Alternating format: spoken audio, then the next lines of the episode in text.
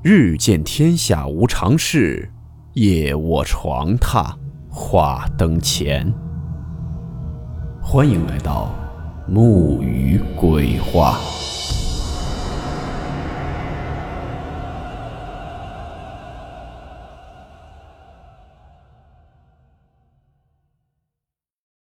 今天这个故事是继上两篇黄大仙和白大仙之后的又一个五大仙家之一。灰大仙的故事，名字叫做《鼠报恩》。古时有一老妇人，已年过七旬，儿子二十年前被人抓走做了兵卒，至此音信全无。老伴儿又死得早，独自一人过活，过得很是拮据。本来日子已经非常困苦了，老妇人家最近又患鼠害。老鼠糟践了不少粮食，咬坏了床腿，让老妇人心痛不已。这日，老妇人做饭，在米缸中舀米，忽然听到米缸中传出吱吱的叫声。往里面一看，顿时乐了。只见米缸中有一只小耗子，应该是进到米缸里去吃米了，吃完却出不来了。正趴着缸壁，瞪着两个小眼睛往外瞅。活该，让你糟践粮食，还咬坏我的床腿儿。老妇人对着小耗子说道。小耗子瞪着小眼睛瞅着老妇人，瑟瑟发抖，显得很是害怕。看到这小东西可怜兮兮的眼神，老妇人有些不忍心杀它了。唉，罢了，你也只是为了填饱肚子。这屋里啊，就我自己，连个串门的人都没有，死气沉沉的。你在这儿也算给我做个伴儿。不过你以后啊，可不能再乱咬东西了，咬坏了老婆子我可没钱买。听到没？那小耗子似乎听得懂，竟不停地点头。行了行了，别点头了，我这就把你放出来啊。老妇人将这小耗子拿出来。放到了地上。以后啊，我就把米撒在米缸旁，你可不能再到米缸里偷吃了。再掉里面，我可不捞你了，听到没？小耗子吱吱叫了两声，似乎是在回应老妇人的话，而后便逃走了。自此后，老妇人家的东西便再没有被耗子咬过，小耗子也只吃撒在米缸旁边的米。几日之后，小耗子渐渐和老妇人熟识了，便不再躲避老妇人了，常在老妇人脚下转悠，有时还会爬到老妇人身上。老妇人也不在意，有时还会逗逗小耗子，给小耗子唠叨一些自己的事情，讲一些自己儿子小时候的事情，也不管小耗子能不能听得懂。讲着讲着，想起伤心事儿，想念起自己的儿子，常常潸然泪下。而这时，小耗子总会从老妇人身上蹦下来，在地上呼呼地转圈直到转得自己晕头转向、东倒西歪，引得老妇人开怀大笑。老妇人的日子也似乎不再那么难熬了。老妇人信佛，没事的时候喜欢念经，小耗子便趴在灯堂旁听，听得全神贯注，也不知能不能听得懂。老夫人看到小耗子认真的模样，总会哑然失笑。一只小耗子竟还信了佛了。日子就这么一天天过去，一晃便是五年。小耗子在这五年里越长越大，最后竟跟个黄鼠狼一般大小。老鼠的寿命不过两到三年之间，而这只小耗子却丝毫不显老态，每天仍旧活蹦乱跳的。老夫人常笑着说：“小耗子已经成精了。”而老夫人身体却越来越差，身子越发的佝偻，腿脚也越来越不灵便了。老夫人便很少再出门，她常常拿一个凳子坐在门口向外张望。儿子若再不回来，怕就是看不到自己了。她觉得自己时日不多了。老夫人常常在梦中梦到儿子。做的全是噩梦，梦到儿子打仗被人杀死。每当醒来之时，老妇人总是泪流满面。二十多年了，老妇人没睡过一天安稳觉。她总觉得有人在敲门，然后每次打开门，门外都是空无一人。老妇人失魂落魄地返回屋中。如果我儿子当初没被那些人抓走，该有多好啊！半年之后，老妇人抑郁成疾，终于病倒了。小耗子静静地趴在老妇人的床上，也不乱跑乱跳了。他望着老妇人，眼中全是悲伤。我快不行了，也不能再照顾你了。缸里有米。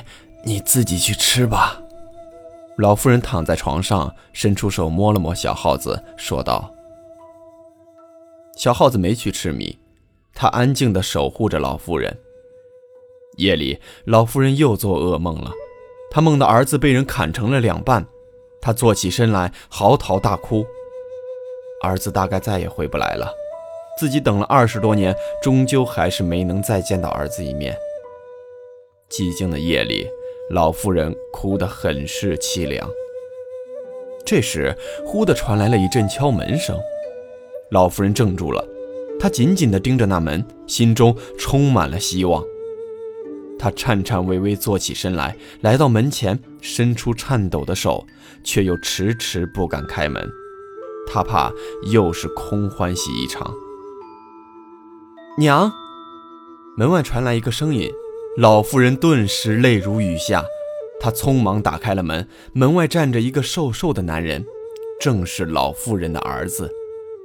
纵使多年未见，老妇人仍是一眼便认出来了。牵挂了二十多年的人，又岂会认不出来呢？娘，仗打完了，儿子回来了。那瘦瘦的男人道：“你咋才回来啊？娘足足等了你二十多年。”可算把你给盼回来了。老妇人抱住儿子，放声大哭：“娘，儿子不孝，让你受了这么多苦，以后定会好好照料娘的。”那男子也流泪说道。老妇人抱着儿子哭了好久好久，好似要将这二十多年的委屈全部哭完。娘，别哭了，我这不是回来了吗？嗯。娘，这是高兴的。老妇人慌忙将儿子拉进屋：“你还没吃饭呢吧？我这就去给我儿做饭去。”老妇人擦干眼泪，去了厨房，忙活了大半夜，丝毫不觉得累，完全不像是病重之人。儿子回来之后，老妇人的病竟慢慢好了起来，身子也硬朗了许多。每日里都很是开心。老妇人的儿子也非常孝顺，将老妇人照料得很好。只是，那只小耗子，从此便再没出现过，任凭老妇人怎么找都找不到，让他颇为牵挂。时间一晃，又过了半年。这日，老妇人上街买些米面，迎面走来一个道人。道人盯着他打量了许久，而后询问老妇人最近家中是否发生过什么怪事儿。老妇人摇了摇头，刚想走，却被道人给拦住了，说道：“实不相瞒，老人家，我见你身上沾染了些妖气，怕是家中有邪祟作恶。你家中最近可否发生过什么异常之事？”老妇人听到道人这么一说，吓了一跳。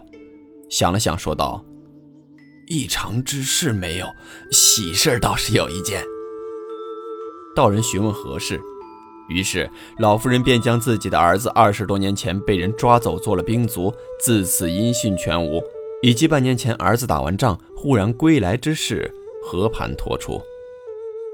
道人听罢，沉思片刻，问道：“你儿子当年是被什么人抓走的？”我一个妇道人家，哪里知道他们是什么人呐？只知道他们都系着红色头巾。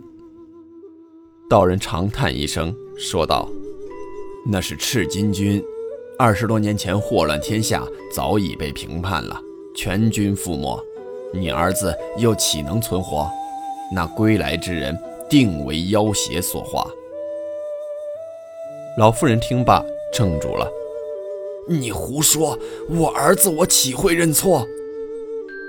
妖邪最善媚人心神，可依人心中所念变化成亲近之人，惟妙惟肖，难辨真假。老人家，你自然分辨不出。我儿子对我这么好，怎么可能是妖邪？况且我老婆子常年不出门，怎会招上妖邪？你莫要再说了，我还得回家给我儿子做饭了。老妇人显得有些生气。妖邪并非都是招惹来的，亦可能是家中牲畜活得久了，有了灵识，化为妖物。老人家，你想一想，家中可有老而不死的鸡狗？老妇人听罢，忽地想起了那小耗子，手中的米掉落在了地上，口中却说道。没有没有，家中什么都没养，我要回家了，要回家了，儿子还等着我呢。老妇人忽然觉得心乱如麻，道长长叹一声，说道：“罢了，既然老人家你不肯相信我，那我赠你一张降妖符咒，你趁你儿子不备，贴到他身上，是人是妖自可见分晓。”道人将一张符咒递与老妇人，转身离去。老妇人伫立于寒风中，眼泪呼地流了出来。他跌跌撞撞向前走了几步，双腿似灌满了铅一般沉重。走着走着，忽然跌倒在地，坐在地上嚎啕大哭。寒风中，他哭了好久好久，而后站起身来，将那符咒撕个粉碎。娘，你咋还没回家？都急死我了！一个焦急的声音传来：“啊，娘去买米了，耽搁了会儿。你怎么来了？”老妇人赶紧擦了擦眼泪，说道：“我见娘你出去这么久还没回来，怕出什么事儿，所以就来找娘了。娘，你眼睛怎么红了？”“啊，没事儿，风太大迷了眼。那我们回家去吧。”“好。”老夫人回家后没过多久，身子一日不如一日。人也渐渐变得糊涂起来，有时在院子里一坐便是几个时辰，坐着坐着便哭了起来；又有时在夜里不断的开门关门，一直折腾到天亮。半年之后，老妇人染了风寒，患病在床，未过三日已是奄奄一息。老妇人的儿子日夜守护在老妇人床前，不眠不休。这日，老妇人忽然清醒了过来，他紧紧握住儿子的手，说道：“这些年来啊，亏得有你在我身边，若不是你，我怕早已撑不到今日了。”老妇人的儿子一怔，随即泣不成声：“若有来世，我们再为母子。”老妇人的儿子想要安慰一下老妇人。却没有说出口，只是不停的点头，犹如当年那个只会点头的小耗子。这夜，老妇人离世了。以后啊，我就把米撒在米缸旁，你可不能再到米缸里偷吃了。再掉里面，我可不捞你，听到没？以后啊，你可不能再乱咬东西了，咬坏了，老婆子我可没钱买。老妇人的话不断回荡在耳畔，老妇人的儿子哭得肝肠寸断。第二日，老妇人的儿子将老妇人安葬，他披麻戴孝，在老妇人坟前重重地磕了三个头。